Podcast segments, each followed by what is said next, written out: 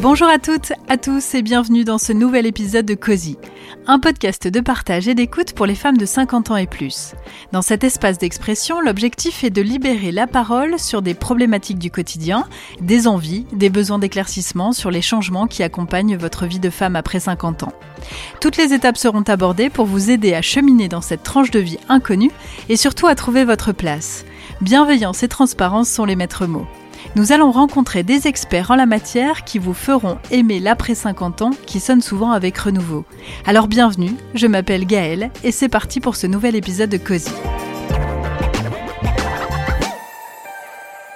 Aujourd'hui, on aborde la question de l'image de soi et des ajustements qui peuvent être mis en place pour vivre sa ménopause dans les meilleures conditions possibles. Si la société présente encore cette transition comme un déclin dans la vie d'une femme, les mentalités évoluent pour dire que c'est l'opportunité pour 14 millions de femmes en France de vivre une nouvelle vie.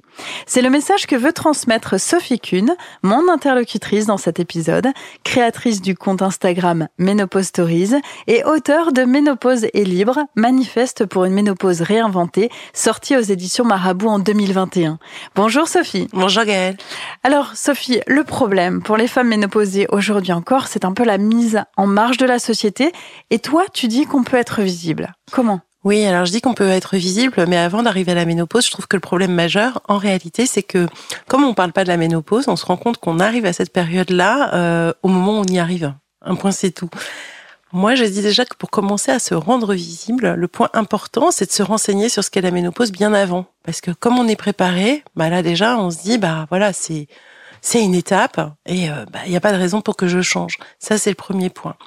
Mais pour véritablement se rendre visible, euh, il faut avoir vraiment l'état d'esprit, se dire, mais oui, que c'est une étape à passer, mais qu'il n'y a pas de raison de se ranger des voitures, quoi, quelque part. Alors, il y a, des femmes qui s'emparent du sujet, comme toi. Alors, vous êtes peu nombreuses, on va pas se mentir. Mais en tout cas, toi, tu veux bien montrer que c'est pas une fatalité, mais que c'est bien une renaissance. Est-ce qu'on peut parler, selon toi, d'une nouvelle forme de liberté? C'est une nouvelle forme de liberté. Le premier point que je mets à ça, si on a la chance d'arriver à l'âge médian de la ménopause, c'est-à-dire 51 ans, en étant en bonne santé, ça veut dire qu'on est en vie. Vivre, c'est un privilège. Donc déjà, c'est la première chose. Oh, c'est joliment dit. Voilà, c'est vraiment un, un, cri du cœur. La ménopause, c'est une étape et c'est qu'on est là, on est en vie, on a plein de choses à faire. Ensuite, c'est une liberté, oui, parce que effectivement, c'est la fin des règles. Qui dit la fin des règles dit ben plus de problème, on va plus se tâcher, on peut faire ce qu'on veut, on peut euh, aller à la piscine quand on veut, on peut euh, baiser quand on veut, on fait ce qu'on veut, voilà. Ça c'est une liberté aussi. Et la vraie liberté, c'est que c'est la fin d'une étape, c'est la fin des cycles. Euh, c'est la fin de quelque chose qui a été dans lequel on a été placé en fait depuis qu'on est petite fille, l'idée que l'on devait être mère. Une fois qu'on clôture ce chapitre définitivement, quelque part, alors c'est un point un peu drôle à expliquer, mais moi je pense que finalement la société n'attend plus rien de nous, donc c'est le moment où on peut faire toutes les conneries possibles et larguer les amarres quoi. Alors toi justement, euh, dans cette positive attitude sur euh, sur la ménopause, tu réfléchis même à un rite, un rituel de passage à cette transition. Tu peux nous expliquer ta vision là-dessus? Euh, J'ai plein d'idées à ce sujet, donc je pense que je pourrais passer trois heures sur le sujet, mais je me dis que c'est un moment hyper important parce qu'effectivement c'est la c'est la fin d'une grande étape. C'est quand même une étape qui nous a occupé pendant 40 ans, donc si on arrive à l'âge médian bien sûr.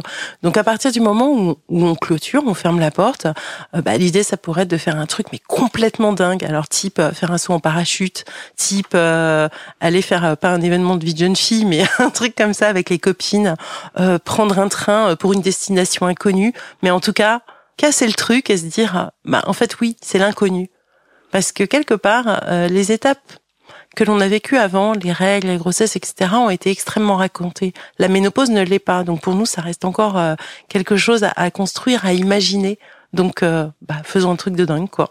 Et alors, toi, tu as fait quoi? Parce qu'on rappelle que tu as 54 ans. Toi, tu as fait quoi pour ce rituel de passage? Alors, pour l'instant, je suis pas encore. Je suis, en phase d'être ménopausée, donc euh, j'imagine quelque chose. Ça va arriver au mois d'octobre. Donc euh, là, je suis en train de préparer une surprise avec mes copines. Ah, c'est génial. c'est génial. Alors. Ça, effectivement, c'est. Enfin, c'est je dis, je prépare pas, non, je prépare une surprise avec mes copines. Non, non, je suis en train de préparer une surprise à mes copines. Chouette. Ça, c'est le côté effectivement ultra positif. Tu es quelqu'un d'ultra positif, Sophie. On a beaucoup échangé ensemble avant, euh, mais on peut quand même pas enlever les changements indéniables, euh, c'est-à-dire les, les, désagréments, euh, parce qu'il y en a. La chute hormonale, elle est violente. Euh, moi, je, je, parle même d'un déferlement. Alors le mot est fort, mais c'est vraiment ça. Comment on fait pour anticiper cette tempête et comment on fait pour la vivre ou en tout cas l'accueillir sereinement? Alors, euh, tu as raison dans le terme, c'est un déferlement. Moi, je dis que c'est même un tsunami. Ça, ça te, ça te balaye, mais alors euh, quelque chose. Alors, c'est pas pour toutes les femmes, hein, je tiens à rassurer, mais quand même, dans la grande majorité, se préparer à cela est l'étape essentielle. Euh, ne pas se faire une image négative, parce que de toute façon, quand on doit vivre les choses, on les vit. Et alors, on n'est pas seul dans la tempête, parce qu'en réalité, plus on commence à parler avec des femmes qui veulent bien se livrer et parler de leur intimité, plus on se rend compte que voilà, on n'est pas seul.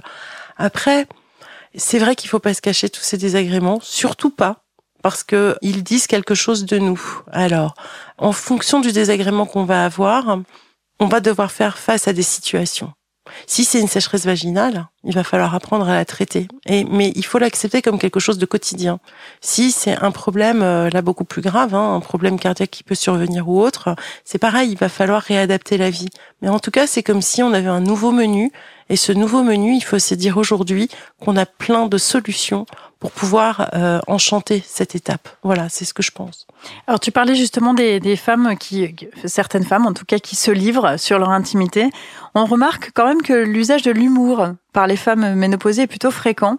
Euh, mais on peut aussi se dire que ça montre un peu la détresse ou le vécu au quotidien, ou peut-être une certaine honte. D'ailleurs, on peut peut-être aller jusque-là.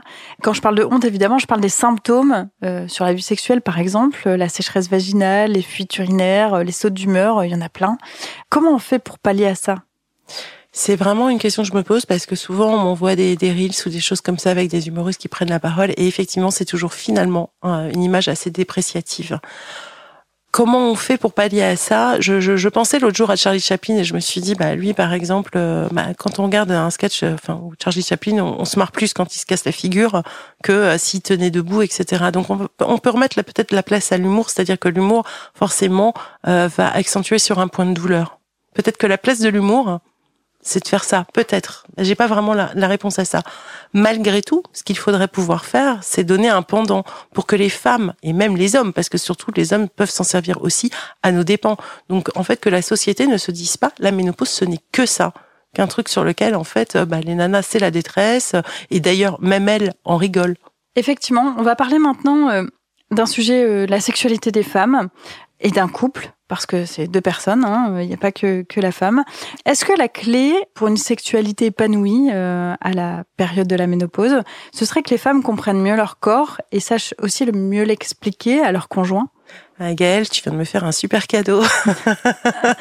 oui, Parce qu'en fait, je me dis effectivement, on a on a un corps qui qu'il faut se réapproprier. Alors, ce qui est assez incroyable avec la ménopause, c'est que on a cette impression que c'est le corps qui dirige. Pour la première fois, en fait, l'esprit ne peut plus rien et on est vraiment dirigé par le corps. Et le corps, c'est un peu Hulk. D'un coup, il prend une place et euh, il peut même limite exploser et, on comprend plus rien. On doit gérer une sécheresse si on a une sécheresse, une atrophie, enfin vraiment quelque chose qui, qui au moment de la pénétration, c'est pas forcément agréable eh bien peut-être que le premier conseil que je donnerais, outre évidemment le fait d'aller consulter, c'est de s'approprier son sexe à nouveau, donc c'est-à-dire de pratiquer une sexualité personnelle pour reprendre confiance en soi, retoucher les zones, se reconquérir seul d'abord, avant de repartir dans une sexualité avec euh, son chéri ou sa chérie.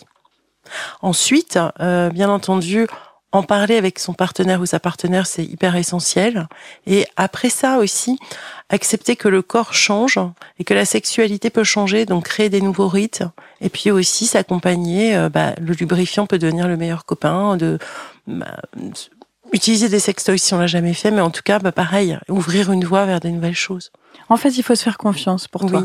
Oui, oui. Pour moi, il faut se dire, c'est une période de trouble, voilà, de de tempête hormonale, c'est sûr mais on n'est pas perdu. Déjà, il y a une chose dont on doit se rappeler, c'est qu'on a déjà vécu ça dans la vie. Quand on est passé de l'enfance à l'adolescence, on a déjà vécu une tempête hormonale. Là, c'est la deuxième. Si on a eu des maternités, on a aussi vécu ça quelque part. Là, c'est pas la même chose, mais on a quand même toujours et tous les mois, on a eu des cycles aussi. Donc, on a déjà une certaine connaissance du changement.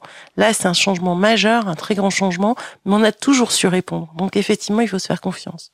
On va parler aussi de la prise de poids. Voilà, c'est un symptôme. C'est aussi l'obsession des femmes qui arrivent à la ménopause. C'est souvent la première question. On peut aussi se dire que c'est pas une fatalité. Ça arrive, mais c'est pas une fatalité. Et surtout, ce qu'il faut se dire aussi, c'est qu'on peut réussir à euh, bah, ne pas prendre de poids, ou en tout cas à en reperdre si jamais on en prend. Alors, c'est quoi tes conseils? C'est kiffer les légumes et les fruits. Faut aller vers les fibres un maximum. Euh, découvrir euh, voilà pareil des, des, nouveaux fruits, des nouveaux légumes qu'on n'a pas l'habitude de, de, manger. Et donc finalement mon conseil, c'est que si auparavant, par exemple, dans notre assiette, le point principal c'était euh, de manger de la viande, là c'est vraiment donner d'abord la première place aux légumes. La première chose à laquelle on doit penser quand on cuisine, c'est les légumes. Ensuite, il faut surtout pas oublier les protéines parce que les protéines, elles sont essentielles pour euh, refaire la masse musculaire, donc on en a besoin. Euh, c'est de tester des nouveaux goûts. Alors par exemple, ça va être au niveau de, de tisane, de choses. Euh, chercher vraiment tout ce qui peut nous raviver les papilles, aussi avec des épices, jouer différemment. En revanche, bien sûr, on a toujours besoin de gras, mais du bon gras. Donc c'est les oméga 3, donc les, gras des petits poissons, etc. Mais en revanche, oubliez tout ce qui est friture, etc. Enfin tout ce qui peut amener à une hausse de cholestérol. Au niveau de l'activité physique? Alors, elle est essentielle. À ce moment-là, alors la, la, problématique, c'est si on n'a jamais été sportive, il faut s'y mettre. Et là, c'est, euh, ça paraît être une injonction. C'est vraiment un conseil d'amis parce qu'en fait, le sport va jouer sur tout, euh, sur l'os, la prévention donc pour préserver l'os, sur le muscle, sur l'humeur, sur le sommeil. Il va aussi euh, produire des endorphines, donc c'est l'hormone vraiment du, du, bonheur, etc. Euh, ça va réguler le stress. Donc ça, c'est vraiment la chose à faire.